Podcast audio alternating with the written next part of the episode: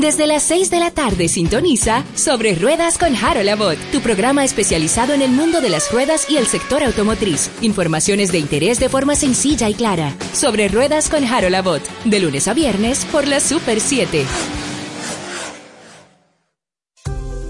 ¿Quieres importar o exportar algún producto? Alfridomsa, empresa líder en la industria frigorífica con un servicio de calidad y política de control bajo los estándares internacionales en nuestros almacenamientos, almacenes generales, almacén fiscal, frigorífico, programas de pignoración y transporte de mercancías con aliados estratégicos en Europa, Estados Unidos y cualquier parte del mundo. Alfridomsa, seguridad, rapidez, tecnología, y eficiencia. Contáctanos al 809-549-1003 y síguenos en nuestras redes sociales como arroba alfridomsa. Alfridomsa, líder en la industria frigorífica.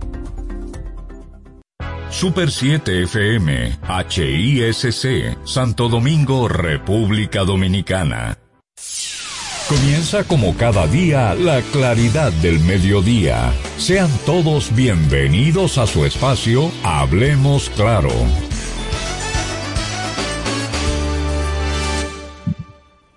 Bien, muy buenos días a todos los radioescuchas de este su programa Hablemos Claro. Soy Carlos de Peñavers, como cada día, pues agradecido de su sintonía a quienes están en sus centros de trabajo, en sus casas, quienes van trasladándose en sus vehículos y nos escuchan, muchas gracias. Este es la Super 7, 107.7 PM. Reitero, Carlos de Peñaves por este lado. Y bueno, hoy jueves de arte nos acompaña eh, Michelle Ricardo con unos invitados especialísimos. Agradecido también de que ellos estén con nosotros. Pero antes de empezar eh, inmediatamente con el arte, tengo la responsabilidad de decir esto que voy a decir ahora eh, son palabras mías y bajo mi, estricta responsabilidad eh, decirlas. Ayer el Congreso Nacional, la Cámara de Diputados de la República Dominicana, dirigida eh, y marcada y representada por lo más atrasado del de la clase política dominicana, condicionada, manipulada y dirigida por lo más atrasado y conservador de las instituciones sociales dominicanas, esa Cámara de Diputados, que tiene como representante a gente cuya formación, cuya eh, conciencia en materia de derechos es sumamente escasa, decidió aprobar un código penal que encarcela a mujeres por decidir sobre sus cuerpos en condiciones especiales. Esta Cámara de Diputados, ese Congreso, deprimente en su decisión, decepcionante y abusador con las mujeres que por una razón u otra están en condiciones de mucha vulnerabilidad de extremo riesgo de salud, ese Congreso no fue capaz. Ayer, esa Cámara de Diputados no fue capaz ayer de ponerse a la altura de las circunstancias en los eximentes de las causales y dejaron supuestamente una que todavía se presta a determinadas interpretaciones antes de las mujeres violadas, las mujeres eh, con, eh, productos de gestación en condiciones de absoluta y altísimo riesgo de fallecimiento o de inviabilidad de la vida tendrán que verse obligadas, según ese código, a mantener esos embarazos hasta el final y luego decidir qué hacer con ellos. Yo quisiera, y perdón de los amigos que hoy es día de arte, los amigos que nos acompañan, yo quisiera dejar claro este mensaje inmediatamente arrancamos con Shelly y este jueves de arte. La lucha no ha concluido. El 2021 no es el 2024. La lección aprendida es que este pueblo necesita elegir representantes, no de izquierda, derecha, conservadores o liberales, representantes responsables frente a las circunstancias donde los derechos de un grupo de la población, que es la mitad de ellos, pues necesitan ser cubiertos o defendidos. Aquí no se trata de si yo soy de izquierda, derecha o si pienso de tal o cual manera sobre una reforma fiscal, sino que son derechos fundamentales. Y si un, un Estado, una nación no es capaz a través de sus leyes de proteger derechos fundamentales, ¿qué es lo que va a proteger? Si no es capaz de proteger la, la esencia del género eh, trascendental para la vida, valga la paradoja, ¿qué es lo que va a proteger? Si no puede ser capaz de amparar, cuidar y legislar para que las mujeres puedan decidir, no, no, no interrumpir un embarazo, sino decidir, incentivar la decisión educada de las mujeres, decisión educada. Es un día que no hay que sentir tristeza y este es un mensaje que va para esas grandes mujeres del campamento y de, la lucha por los derechos de las mujeres. No pasa nada. Lo único que, la única derrota evidente aquí ha sido la coherencia de, la clase política dominicana y de los que tienen poder. No ha, no ha habido derrota alguna, sino es un paso en el camino que hacia la continuación de una lucha por esos derechos eh, que tarde o temprano llegarán a la República Dominicana como han llegado a otros países. En Argentina en el 2018 se perdió y luego, dos años después, pues se logró eh, la, ley de interrupción del embarazo en el formato en que los argentinos la tienen. Que a propósito, la, la ley, de acuerdo a las tres causales, de 1921 en Argentina. 100 años hace ya que en Argentina hicieron lo que a nosotros nos cuesta todavía hacer por tener representantes que todavía viven en la caverna. Y no solo en la caverna, porque hay mucha gente, que es lo importante, que entiende, que sabe, que conoce, que, que sabe que las, las mujeres que luchan por las causales tienen razón. Pero como yo escuché en un pasillo a uno decir, es que después la población de mi pueblo es muy conservadora y no vota por mí. La valentía tiene que ser un activo político todo el tiempo. La valentía en lo que uno cree, en lo que uno piensa y en la defensa de las libertades fundamentales. Gracias por su sintonía. Hacemos una brevísima pausa. Regresamos con Michelle Ricardo y nuestros invitados. Esto no ha terminado. No le cambies. Ya regresamos con Hablemos Claro. ¿Quieres importar o exportar algún producto? Alfridomsa, empresa líder en la industria frigorífica con un servicio de calidad y política de control bajo los estándares internacionales en nuestros almacenamientos, almacenes generales, almacén fiscal, frigorífico, programas de pignoración y transporte de mercancías con aliados estratégicos en Europa, Estados Unidos y cualquier parte del mundo. Alfridomsa, seguridad, rapidez, tecnología y eficiencia. Contáctanos al 809-549-1003 y síguenos en nuestras redes sociales como arroba alfridomsa. Alfridomsa, líder en la industria frigorífica. Nuestros mejores amigos merecen una despedida cariñosa y digna. Cementerio para Mascotas Parque del Prado en el kilómetro 3, carretera a Guerra. Información 809-598-3000. Para emergencias 809-923-1111. O acceda a www.parquedelprado.com.do. Continuamos con Hablemos Claro. Bien, regresamos. Michelle Ricardo con nosotros para presentar a nuestros invitados e iniciar esta conversación tan interesante del día de hoy. Adelante, Michelle, bienvenida como cada jueves. Hola, Carlos. Eh, bueno, muchas gracias por tu introducción y tus palabras eh, anteriores. Yo creo que es importante, eh, pues, tener este, estos diálogos.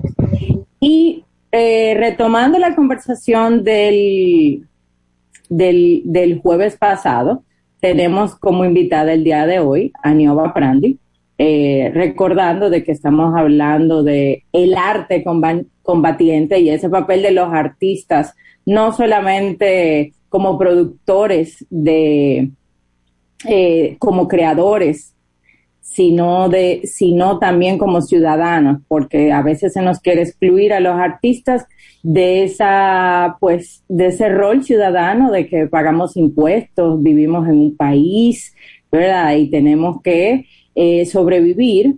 Entonces, estamos abordando a, esto, a, estos artistas comprometidos con luchas.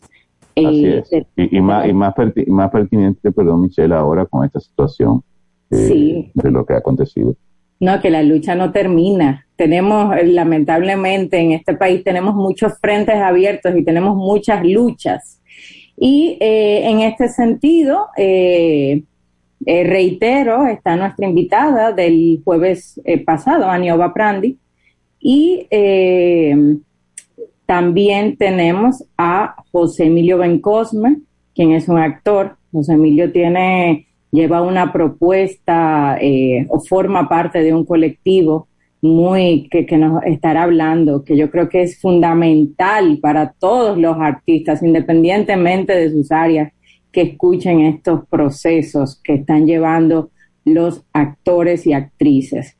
Entonces, pues para continuar la conversación, Aniova, eh, les recuerdo a quienes nos están escuchando que estamos hablando del papel cuál fue ese rol de los artistas en la revolución del 65. Entonces, eh, sobre todo con el, el, frente, el Frente Cultural y Arte y Liberación. Anioba, nuevamente, bienvenida. Gracias, gracias. Anioba, bienvenida otra vez y, ampliar esto. ahora solamente me, me toca incentivarte con esta pregunta. O sea, en principio, eh, la, el proceso de abril del 65 era una guerra eh, para restaurar la democracia eh, y a Bosch. Luego se convirtió en un día como ayer en una guerra patria. Desde el punto de vista de los artistas, ¿cómo estos, o sea, lo que hayas podido documentar, cómo se da esa mutación de, bueno, de esta es una guerra por una orden constitucional y ahora pasa a ser una guerra de resistencia contra un imperio. ¿Cómo, ¿Cómo observas o has observado que se da esa mutación en la expresión artística de la época? Sí. Hola, hola a todos. Emilio, Michelle, Carlos. Hola. Eh, bien, vamos a ver. Hay un asunto que pasa sumamente interesante cuando ah, comienza el 24, la revolución. Entonces, y es que por alguna coincidencia de la vida, muchos artistas viven en Ciudad Colonial o en los barrios aledaños. Entonces, cuando empieza, Silvano Lora eh, entiende desde el primer momento, y muchos otros de manera individual, que tienen que comenzar eh, pues eh, a, a, tener presencia en, en lo que estaba ocurriendo en la guerra civil que había estallado entre constitucionalistas y anticonstitucionalistas. Entonces, él hace una convocatoria, o sea, lo entiende de primera mano porque ya Silvano viene con una experiencia previa donde también participaron otros artistas de mm, eh, Arte y Liberación que se funda en el, 60, en el 60 y él entiende que lo primero que hay que hacer es agruparse. Entonces, él dice que él arranca para la casa de Oviedo, de Ramón Oviedo, que vivía en una casa en la Meriño, en la calle Meriño, no ubicado donde era que vivía, pero al parecer era un segundo piso o tercero, y arranca para un comando donde está Jack Bio, el poeta haitiano. Entonces, él comienza ahí a agruparse y, una persona que se integra inmediatamente a ese grupo, al Frente Constitucional, eh, Constitucionalista, perdón, ahí se me trabó como la lengua, es Ada Balcácer. Entonces, digamos que en primer, eh, lo primero que ocurre es esta motivación de parte de los artistas, el 24, eh, arranca Silvano para la casa de Oviedo, arranca a buscar a Jack Bio, que está por ahí en la zona, eh, y ellos, eh, digamos que se organizan y van a parar a la casa de Ada Balcácer, que es donde comienzan ellos a producir carteles, afiches, etcétera. Entonces, eh, de manera individual, ya Oviedo de alguna manera había arrancado con una motivación que era eh, hacer, él lo primero que hizo fue un retrato de Juan Bosch y lo colgó en su balcón eh, y digamos que, digamos que de manera paralela, yo imaginándome el relato, eh, todo esto va sucediendo al mismo tiempo con la motivación de Silvano, con lo que comienza Oviedo y lo que digamos que se va gestando en la cabeza de Ada que presta su casa para esto que está formándose el 24. Desde el primer momento, estos artistas entienden que hay una lucha democrática por la constitución del 63. Digamos que eh, si pudiéramos, digamos que establecer una cronología en los afiches en los murales, en las obras pictóricas hechas sobre, eh, sobre madera, tabla, eh, tela, que fue lo que hicieron, podríamos ver que hay una presencia muy importante de la lucha del, obrero por la tierra, del campesino por la tierra, por ejemplo, de la presencia de esa constitución del 63, de esa presencia de esa figura femenina en esos carteles y afiches, y luego cuando entonces el 28 eh, aterrizan aquí los estadounidenses, que a propósito dice Timo Pimentel que él, dice, que él vio el 27 de abril un grupo de, estadounidenses desembarcando por Manresa o por ahí, por la zona. Dice él que lo leía justamente ayer por, lo leí ahí en Facebook. Entonces él dice que, que, no fue el 28, sino que comenzaron a llegar el 27, calladito. Y entonces el 28 estalla la, la, la noticia. Bueno, pues el 28 lo que ocurre es que ya eh, obviamente involucrados en la lucha por la constitución del 63, del obrero, del trabajador del campo, de ese derecho que se le había usurpado al derrocar a Bosch, pues pasamos a notar una presencia eminentemente simbólica de todos los signos o imágenes que representan al, gringo, al yankee. Por ejemplo, águilas, estrellas, botas enormes, em, la tipo, las letras USA. Es decir, que hay, digamos, que una presencia visual que se refiere directamente al invasor.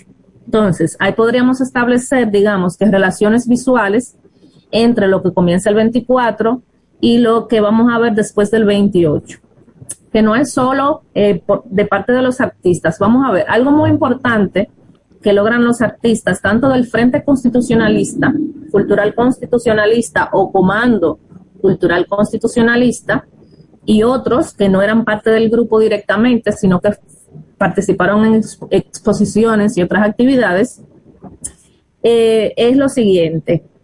Al ellos comenzar a producir arte y ocupar el espacio público, las personas también se van motivando, la gente se va motivando a lo que yo llamo la pancartística, porque también entiendo que hay que estudiar la pancartística de manera independiente para hacer referencia a todos estos mensajes, a la presencia de pueblos que, que sí estuvieron aquí durante la revolución, incluso ese último día donde ya eh, tamaño entrega por el gobierno. Ustedes saben que tuvo que entregarlo porque si no aquí la matanza iba a ser enorme.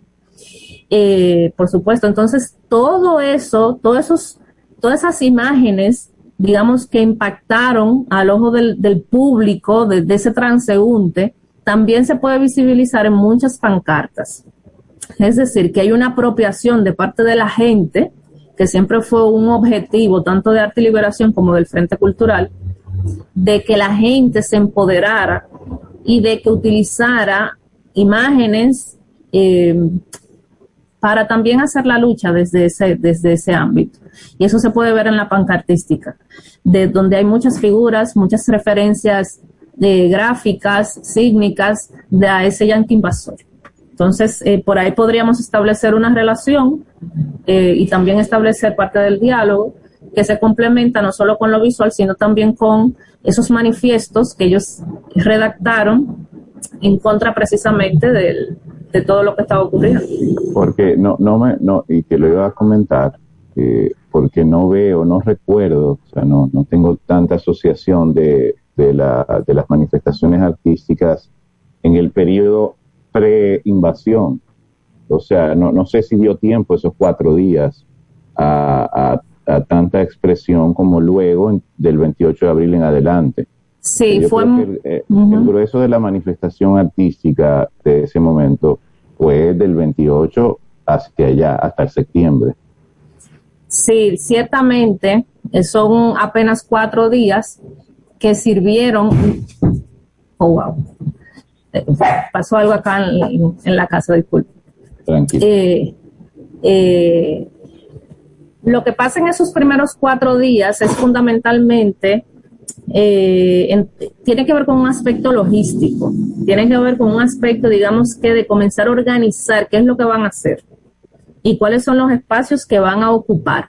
Ciertamente, desde, o sea, desde la lógica que plantea la cronología, hablar precisamente de esa presencia o incluso exposiciones que se, se, hicieron en esos cuatro días, no, no, no, no podemos hablar de eso. No, no tengo un dato que se refiera a una actividad en específico en esos cuatro días. Eh, si ocurren después, incluso esos muchachos estaban ahí porque eran muchachos apenas que tenían sus actividades artísticas. Por ahí aparece una foto que incluso fue eh, Quisqueya Lora que me hizo la observación de un cartel que hay de una exposición de Silvano Lora. Y ciertamente era una exposición que creo que la relaciono con una que él tenía en el 65 en, la Embajada de Francia, algo así, me parece.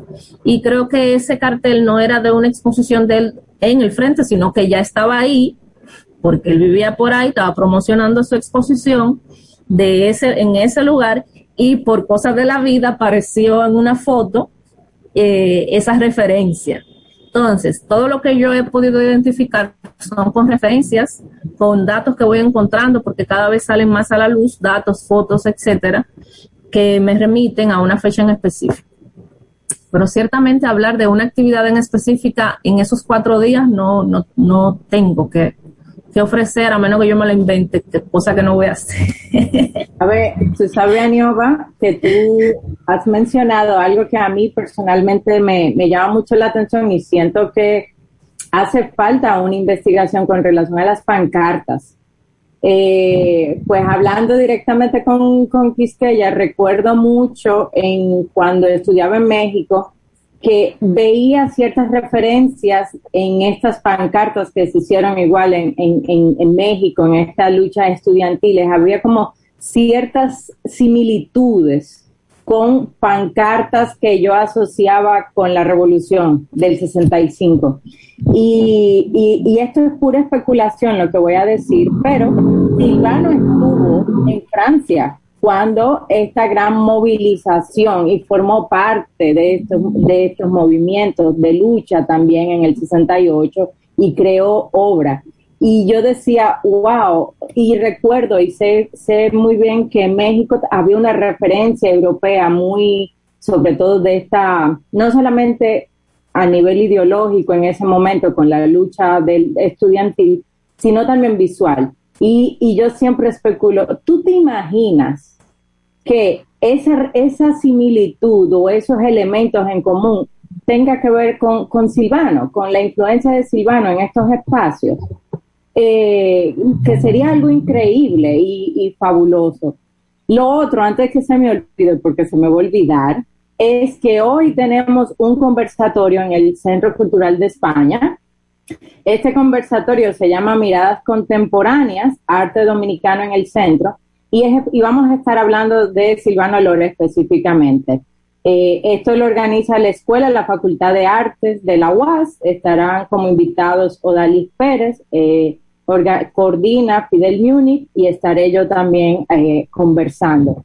Y yo creo que el, que el rol de Silvano, y sobre todo en esta idea de la, por ejemplo, en las pancartas, el papel que, que ha utilizado el arte público, lo que vimos en, en no sé, en, en la, el, el, el 27 de febrero del año pasado, la creatividad, cómo se explotó eso en todas las pancartas. Yo creo que hay una, eh, una necesidad en esa investigación, de esa recuperación del imaginario del arte, no que, no que crea eh, solamente la gente, sino que crean los artistas involucrados en luchas, porque yo vi eh, recuerdo, el, el, el febrero del año pasado yo vi pancartas que eran piezas artísticas, o sea, eran dignas de ser exhibidas en, en una galería, en un museo.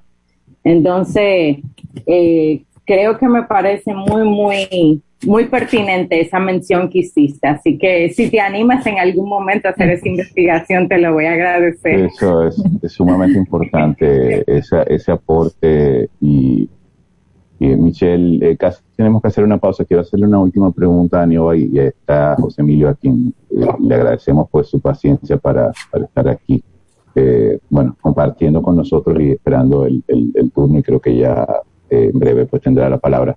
Anioba, eh, ¿tú crees que este arte eh, patriótico, o sea, de, la, eh, asociado al, al, escenario de confrontación con, un ejército, o sea, con un gobierno sumamente superior en términos de armas y de, estrategias, pero no de, de valentía, ¿tú crees que ese arte eh, igual se expresó eh, solamente eh, desde el punto de vista político histórico o tuvo matices, por ejemplo, donde estaban representadas diversas corrientes de expresión artística que se pudieran identificar o solamente era un tipo de arte en específico? Eh, muy buena pregunta. Hay una tendencia a valorar las obras que se realizan en un contexto político muy determinado, eh, como que se encapsulan con, y se clasifican ahí, se le quita un poco de mérito.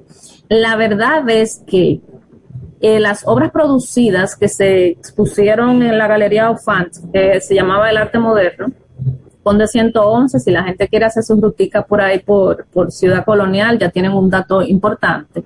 Esas obras que se expusieron ahí eh, son obras apegadas a los estilos eh, que tenía cada artista. Silvano dentro de su estética, Oviedo dentro de su estética, claro, la de Oviedo, eh, pues en ese momento todavía no es la imagen de Oviedo que tenemos así de referencia eh, Leopoldo Pérez, Asdrúbal Domínguez, perdón, eh, Ada Balcácer, todos ellos, si uno ve la obra, va a encontrar expresionismo, eh, figuración geométrica, expresionismo abstracto, abstracción total, arte povera. Es decir, que no hay una, una estética que sea la estética del arte político. No, no hay una referencia que tú puedas decir, esa es la estética del arte político. Hay un contexto que define las obras, eh, que es lo que te va a indicar muchas veces también en ese paratexto, ese, ese título que acompaña a la obra, que te va a decir, te va a dar una referencia específica de esas obras. Pero independientemente de eso, si una persona no lo conoce, las va a valorar en su justa medida. Ahora, la producción de afiches, la producción de murales, etcétera, eso, eso visto hacia el público, ¿podría considerarse una estética de, lo, de arte político? Tampoco. Porque así como, o sea, como fueron ellos también quienes, eh, digamos que crearon estas piezas, pues evidentemente se iban a reflejar su estética en estos afiches y estos carteles no, no hay una, una estética que pueda definir el arte político. Hay una tendencia a la cartelística, eso es muy posmoderno, al afiche, a la serigrafía, etcétera, a la fotografía también, pero eso es muy propio de la posmodernidad que tenemos esos recursos. De hecho, eso que decía Michelle, eso no está tan lejos, Michelle, porque si uno se pone fija, si uno se pone a ver los acontecimientos políticos y y demás de Europa, no hay una sola presencia de una pancarta no, por eso te digo, es que para mí, yo lo pienso, yo digo, es plausible.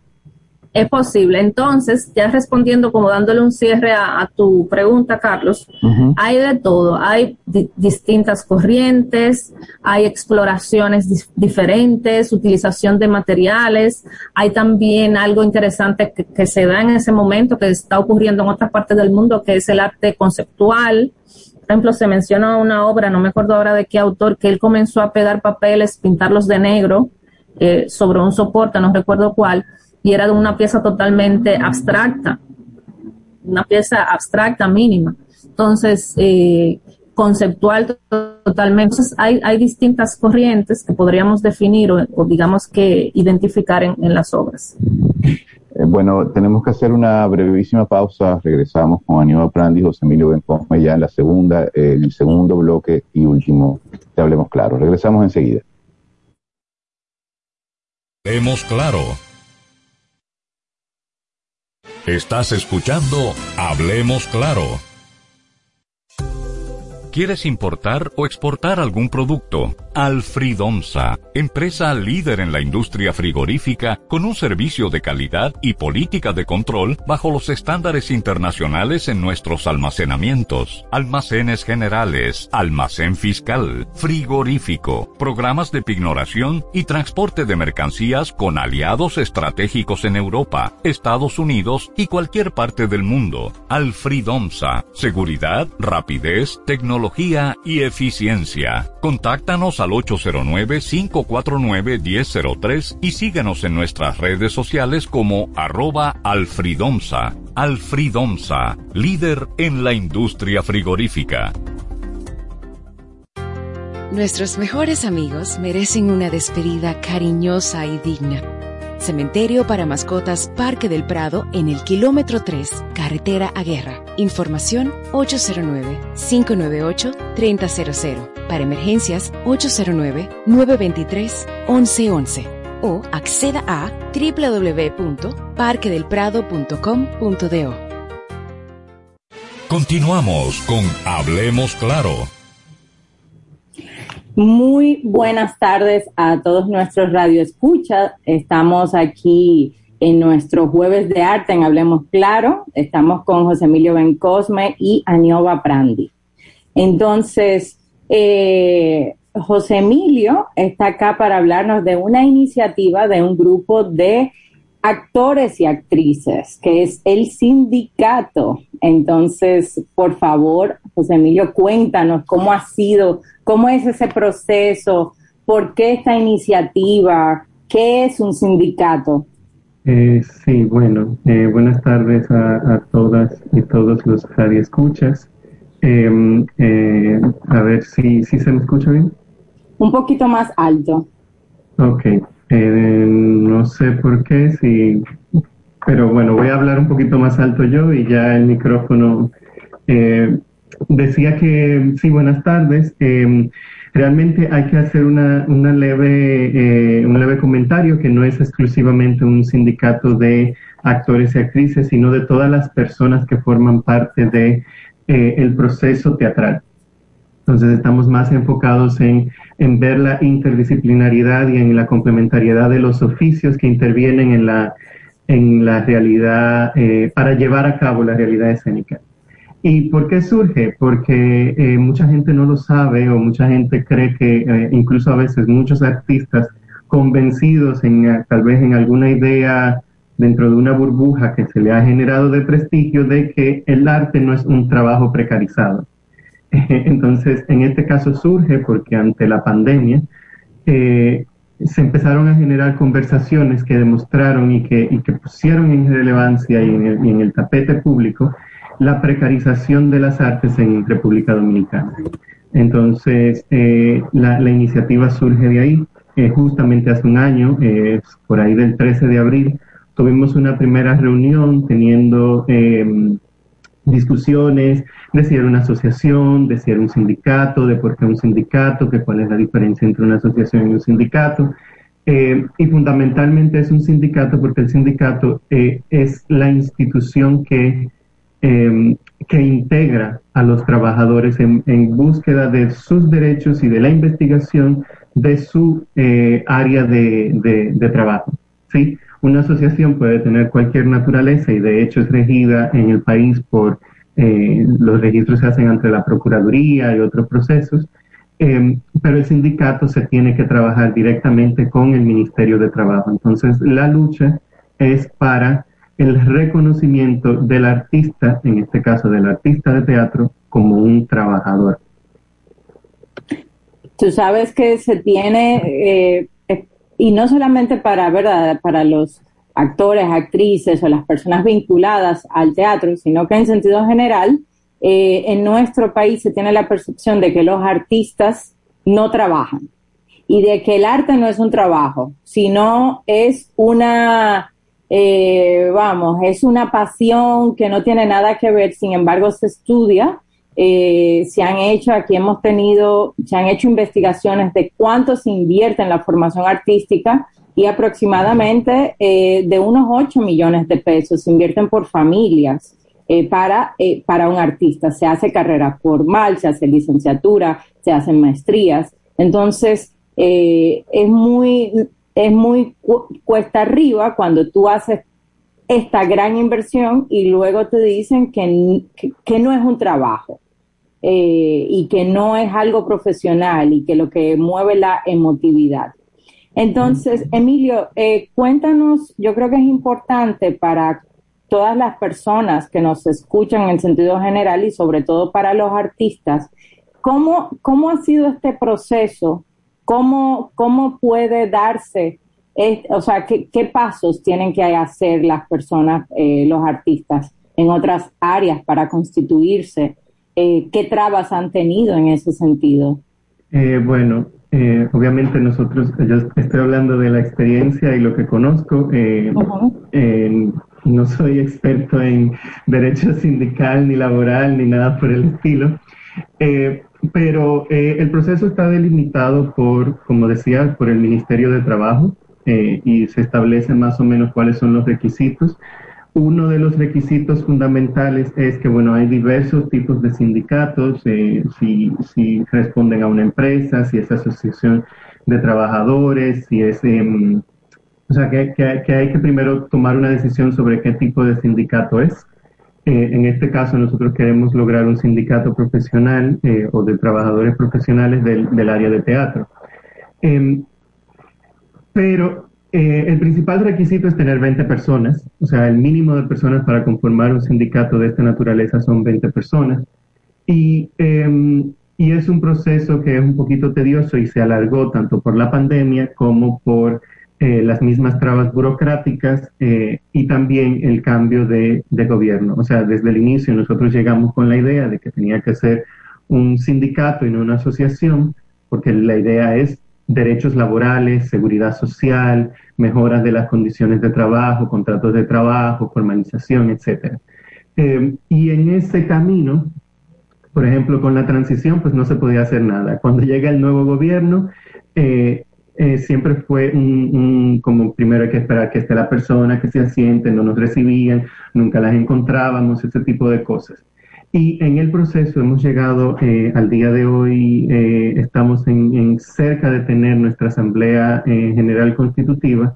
Y uno de los inconvenientes que hemos tenido es que ahora hay como un, un, tema de interpretación o de traba burocrática que ponen ya desde el mismo departamento de, de, sindicatos del Ministerio de Trabajo, porque cuando nos acercamos ya, ok, tenemos esto, tenemos, queremos saber si nos podemos constituir y nos dicen, sí, pero ustedes no pueden eh, hacer un sindicato de esta naturaleza porque eh, para hacerlo tienen que estar registrados en la tesorería eh, de, la República. Y es como, esa no es la información que venimos manejando durante un año y convenientemente, ahora que estamos en este proceso cerca de, de cerrar los aspectos legales para poder depositar los documentos en el Ministerio de Trabajo, nos dicen que en el 2014 se hizo una resolución o una modificación a la ley que establece que este tipo de sindicatos tienes que estar en la tesorería de la República. Y una pregunta, ¿qué, qué implica o qué significa estar registrado en tesorería en ese sentido? Básicamente que tienes que ser empleada. Empleada en el área por el cual te estás sindicalizando. O sea que si, por ejemplo, tú eres artista y tu empleo formal ante la tesorería es educación, porque das clase en la Universidad de Artes, no, no se vale, tú eres educadora, tú, tú no eres el teatrista para esos fines. Eh, necesitamos un abogado en esta conversación o una abogada porque la, la pregunta es la siguiente, ¿qué pasa entonces con los trabajadores independientes o en el caso de los artistas que son trabajadores independientes cómo no se puede, no se pueden sindicalizar, no, no pueden formar, eh, asociarse.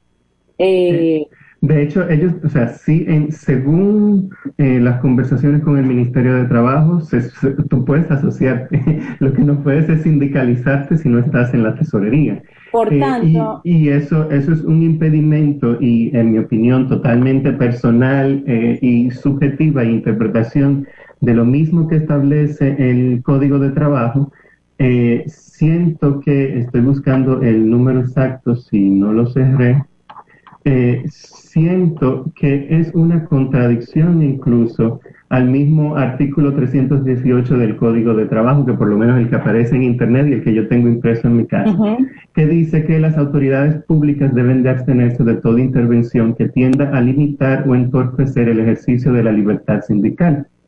Los sindicatos deben conservar su, independencia frente a los partidos políticos y de las entidades religiosas y no pueden recibir subsidios o ayuda de los mismos. Eso es tal cual lo que dice el artículo 318. Entonces, eh, siento que ese impedimento de, colocar o decir que necesitas estar en la tesorería de la, de la República es un limitante para la naturaleza del trabajador en general en República Dominicana. Entonces el gobierno está poniendo eh, trabas eh, porque se puede entender detrás que las razones por las que dicen, ah, sí, que, que tengas que estés en la tesorería, porque es una manera de garantizar que eres del gremio, pero muchos artistas cuando hacen su trabajo, pagan impuestos, hacen una factura, les descuentan el 10% de, ley ante la DGI, pero no, tienes que estar en la tesorería, porque es como, es como una... No, y, y, hay algo importante que hay que, que, que, hacer un énfasis en esto, y es que eh, así, o sea, con un sindicato yo entiendo que podría garantizar que los artistas sean artistas. Eso yo creo que sería el primer paso y que se dediquen plenamente a su arte, porque una de las principales eh, dificultades que experimentamos los artistas que tenemos que hacer cinco mil cosas más para poder sobrevivir porque no podemos subsistir del arte.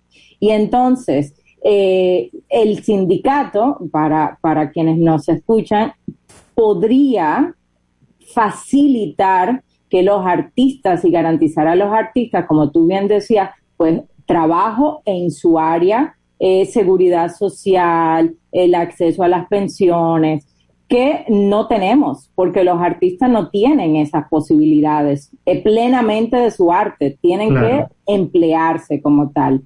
Entonces, es interesante esto que mencionas eh, y me encantaría si hay algún o alguna abogada escuchando que se acerque y que nos esclarezca esta dificultad que, se ha presentado en ese sentido. Eh, Emilio, eh, no sé si quieras contarnos algo más o, o Aniobas, una intervención que yo sé que tú eres, pues actriz con relación a esta experiencia del, sindicato y la formalización como tal. Yo no he estado trabajando de lleno en el, en el, en el sindicato. Sí, obviamente le doy seguimiento, pero, pero por ahora digamos que manejo informaciones, eh, así como las que ofrece Emilio y otras tantas, pero no todavía no, no he tenido el tiempo, no me he dedicado del todo a, formar parte de. Ya eso vendrá, porque de hecho es un sindicato eh, público para todos los artistas de la escena, tanto los, desde el técnico al actor, o sea, de todas las personas que trabajamos en el, en el teatro y realmente las trabas burocráticas aquí son sumamente complejas. Es que es para todo, hasta para tú nombrarte a ti mismo. Es, un, un lío, como yo digo. Cuando yo, yo hice mi renovación de cédula, no pude poner artista, por ejemplo, que es lo único que uno puede poner. Y luego, por un asunto que pasó, dije, la voy a volver a sacar. Que me la, o sea, hice una jugarreta ahí y fui, y entonces exigí que me pusieran artista. Pero fue porque fui al Palacio de Bellas Artes, que todo el que estaba ahí era artista. Entonces, hasta para uno autonombrarse, eh, aquí es un lío un lío, se lo ponen en China, como uno dice, precisamente para, para, digo yo, ¿no? Con esta visión de menosprecio y de desvalorización el trabajo que hacemos, eh, pues obviamente también vamos a encontrar trabas que no sean necesariamente de nuestro campo, pero como ellos desconocen todo lo que tiene que ver con arte, organizaciones y sindicatos, eh, pues no van a presentar trabas de todo tipo. La que se le ocurra a la persona que esté ahí en ese momento. Sí, eh, tenemos que ir a una breve pausa y, vamos a retornar esta conversación porque yo creo que es importante decir y continuar el diálogo que a quienes, eh, quien, el, principal empleador de los artistas es el Estado. Entonces, ahí hay algo que eh, tenemos que conversar sobre esto y las implicaciones que tiene para el desarrollo de las artes y la cultura en nuestro país. Entonces, eh, vamos a una brevísima pausa y continuamos en breve. No le cambies, ya regresamos con Hablemos Claro. MQ Lámparas y Lámparas Quesada, especialistas en iluminación y decoración. Contamos con gran variedad de lámparas italianas y españolas, modernas y en alabastro, con los diseños más cuidados y especiales del mercado. Estamos ubicados en la Avenida Independencia 256 en Gascue, Avenida 27 de Febrero 265 en el Ensanche Piantini. En Santiago, calle Bartolomé Colón número 17, además de 22 tiendas móviles en los cuatro puntos cardinales del país con facilidades de pago. Para más información, llámanos al 809 687 2302 y 809-547-2614. MQ Lámparas y Lámparas Quesada, pioneros en la iluminación. ¿Quieres importar o exportar algún producto? Alfridomsa, empresa líder en la industria frigorífica con un servicio de calidad y política de control bajo los estándares internacionales en nuestros almacenamientos, almacenes generales, almacén fiscal, frigorífico, programas de pignoración y transporte de mercancías con aliados estratégicos en Europa, Estados Unidos y cualquier parte del mundo. Alfridomsa, seguridad, rapidez, tecnología, y eficiencia. Contáctanos al 809-549-1003 y síguenos en nuestras redes sociales como arroba alfridomsa. Alfridomsa, líder en la industria frigorífica. Continuamos con Hablemos Claro. Muy buenas tardes, bienvenidas y bienvenidos a este Hablemos Claro eh, de los jueves en nuestra sección de arte, nuestro jueves de arte. Eh, estamos hablando aquí con Anioba Prandi y Emilio Bencosme. Estamos hablando de arte combatiente, de sindicatos, de, del sector teatral y de las trabas. Y yo creo que nos quedamos en, la, en este punto de que el el principal empleador de, la, de los artistas en nuestro país eh, es el Estado. Y eso tiene, estas, eh, tiene todas las implicaciones eh, y necesita pues que le pongamos toda la importancia necesaria, teniendo en cuenta y tomando en consideración algo que pasó la semana pasada, y es que se dieron, salió una declaración desde la Dirección General de Bellas Artes que que anunciaba una suspensión de actividades, de todas las actividades artísticas que necesitaran presupuesto por falta de recursos. Esto el día 27 de, el día 27 fue antes de ayer, ¿verdad? Eh, pues hubo, salió en la noticia que nuevamente que el ministro administrativo de la presidencia transfirió 26 millones de pesos a la Dirección General de Bellas Artes para la apertura.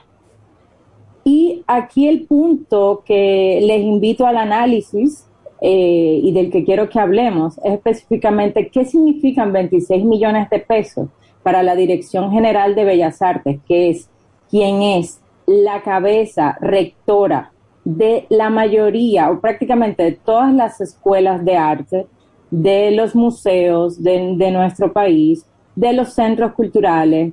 ¿Qué significan 26 millones de pesos cuando tenemos, por ejemplo, que eh, se dio una cantidad de 56 millones de pesos a artistas eh, que ni siquiera se hizo una convocatoria. No sabemos, al menos no sabemos. Voy a decir, voy a suponer y voy a alegar ignorancia de que no, no sé eh, cómo se hizo esa convocatoria, qué implica esa cantidad y ese monto, eh, sobre todo para, para los artistas que sí trabajan, que están metidos en la calle y quienes el sector cultural eh, ha sido el sector más afectado en este momento de pandemia. Entonces, quiero saber sus opiniones en este sentido.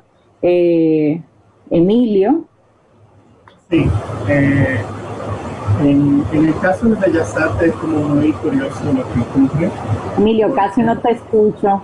Déjame ver una cosa. Eh, es que ahora mismo también con la lluvia. Ahí, ahí te escuchas muy bien. Ok. Eh, sí, es que cambié igual de, micrófono para tratar de tener una mejor, eh, mejor recepción.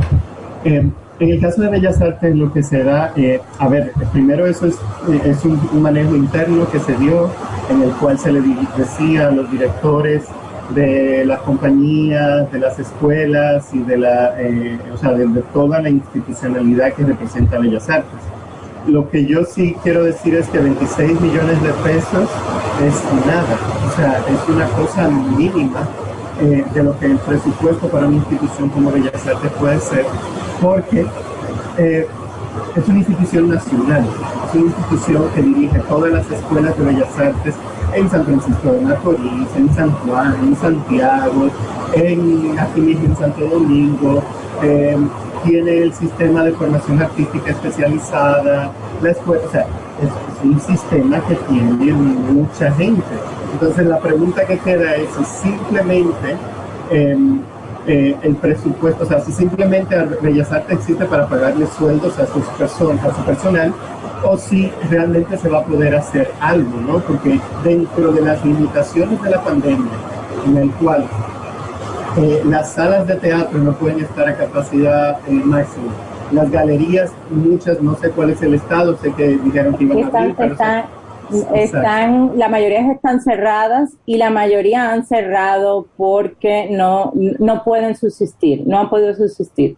Exacto. Entonces, Bellas Artes, ante eso, y el Ministerio de Cultura ha sido muy poco diligente y, y ha tenido un liderazgo que yo llamaría de incapaz de defender su presupuesto ante una situación pandémica, porque todos sabemos que todos estamos siendo afectados, pero si un sector cultural, un sector económico del país está viendo que no puede participar y que, que las cuentas no cuadran, porque es que no cuadra, tú hacer una obra de teatro, si, si, si no tienes fondos, y nada más teniendo el 50% de una sala, no te cuadra.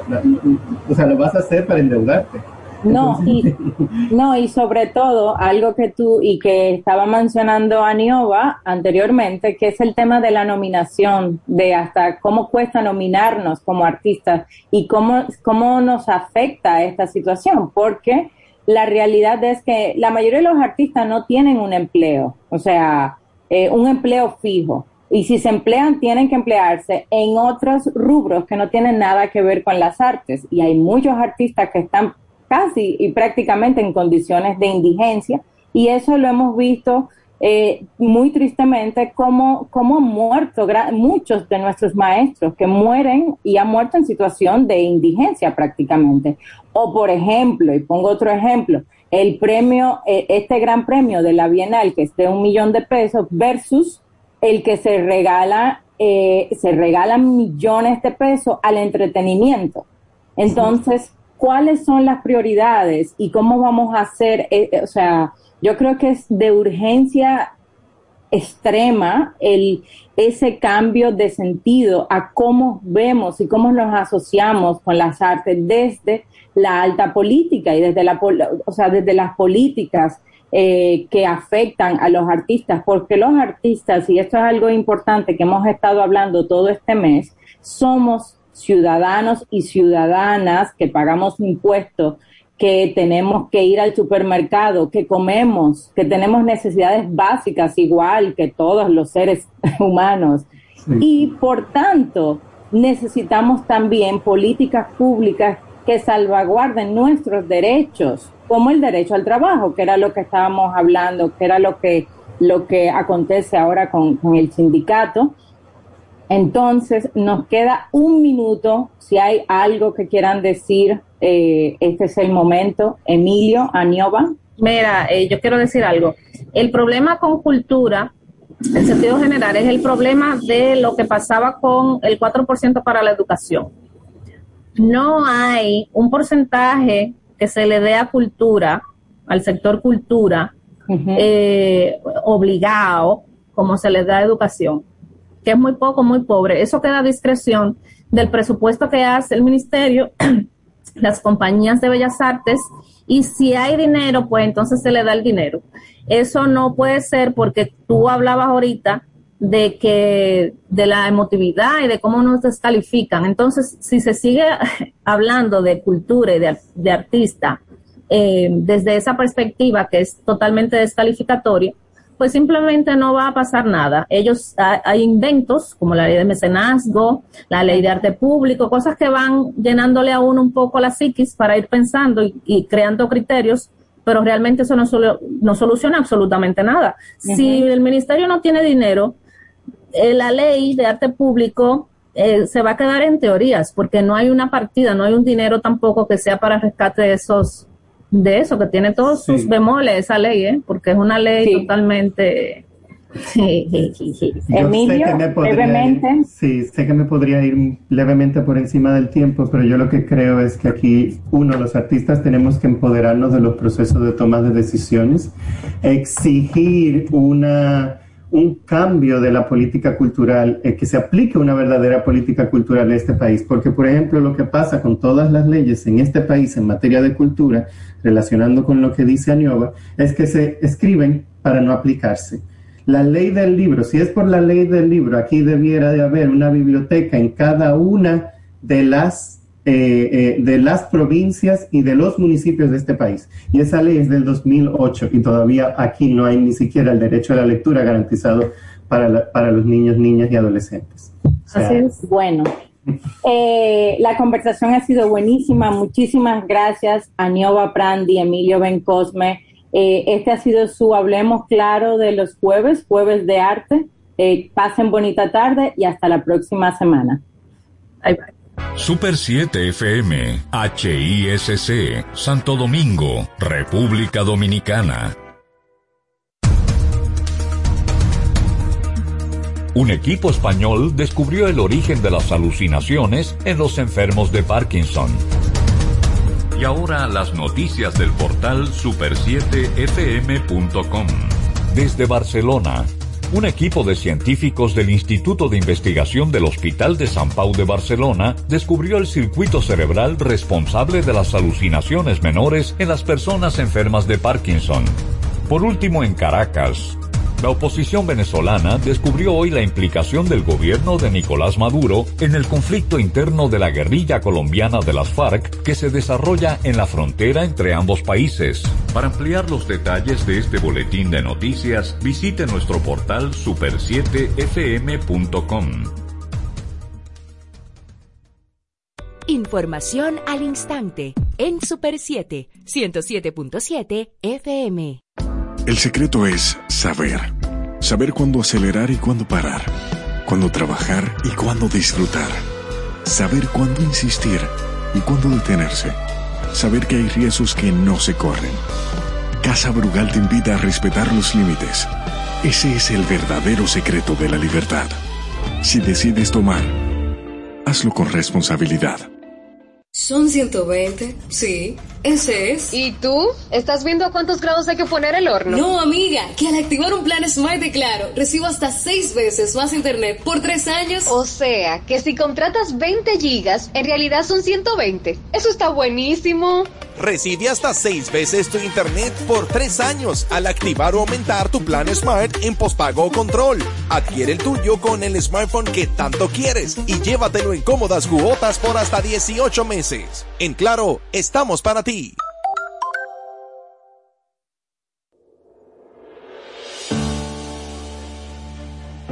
Ha sido un año de retos. A distancia pero empezamos. Docentes, familias, equipo. Trabajamos para mantener y elevar la educación dominicana. Y ahora retornamos a las aulas de forma gradual y voluntaria. Y contamos contigo. Y conmigo. Y conmigo. Y conmigo. Y conmigo. Y conmigo.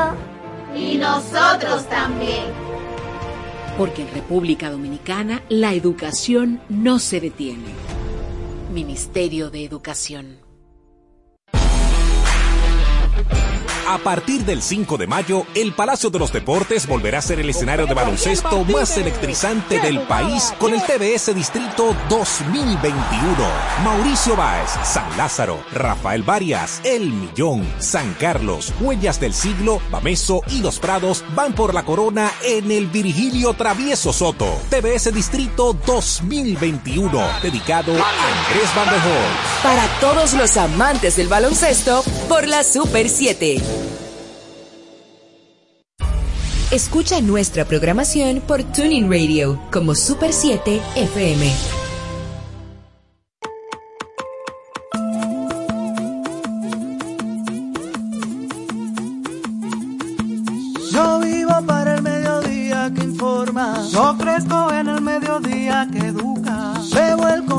En todas sus formas. Yo soy denuncia, noticia y cultura. Yo vivo en la calle que se apasiona. Soy sociedad que clama justicia. Creo en el ciudadano que se cuestiona. Cabeza y corazón me aclaran la vista. Yo soy del pueblo que tiene memoria. La libertad me la da la información. Todos los días se escribe una historia. Por eso al mediodía yo escucho la cuestión. Oh.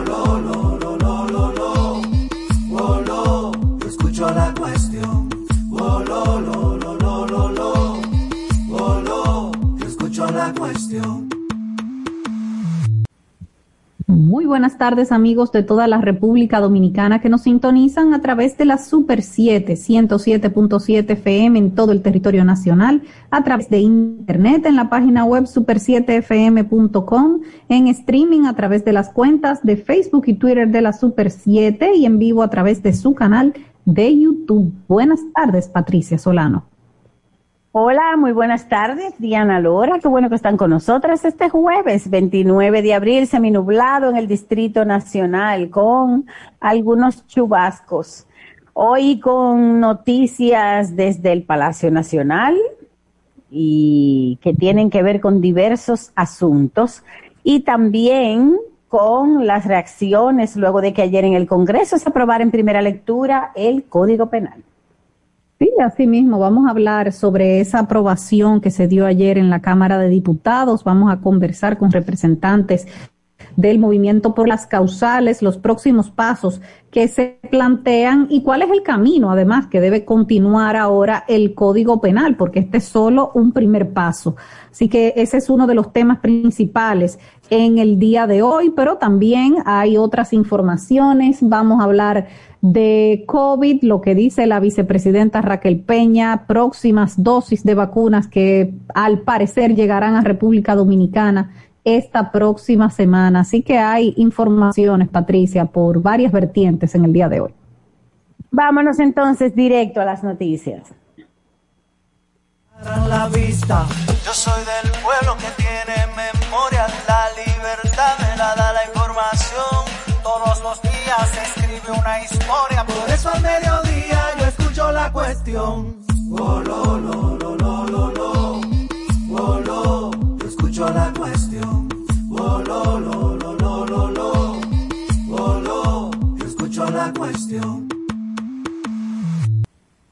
Hoy podrían tomarse medidas debido al aumento del contagio, ha dicho la vicepresidenta Raquel Peña. Eh, han eh, identificado provincias donde hay un aumento y esta tarde estarían reunidos con el presidente eh, Luis Abinader, el gabinete de salud, para tomar decisiones. También ha dicho la vicepresidenta que la próxima semana llegarán eh, más dosis de vacunas a la República Dominicana, aunque no especificó exactamente cuántas ni de cuáles serán las que arribarán la próxima semana, pero esto es una buena noticia porque permitirá seguir el plan de vacunación que ha estado bastante activo en los últimos días con ese medio millón de dosis que, que llegó hace una semana y que se ha estado aplicando en personas no solamente mayores de 60 años, que es el grupo al que se está vacunando en este momento, sino también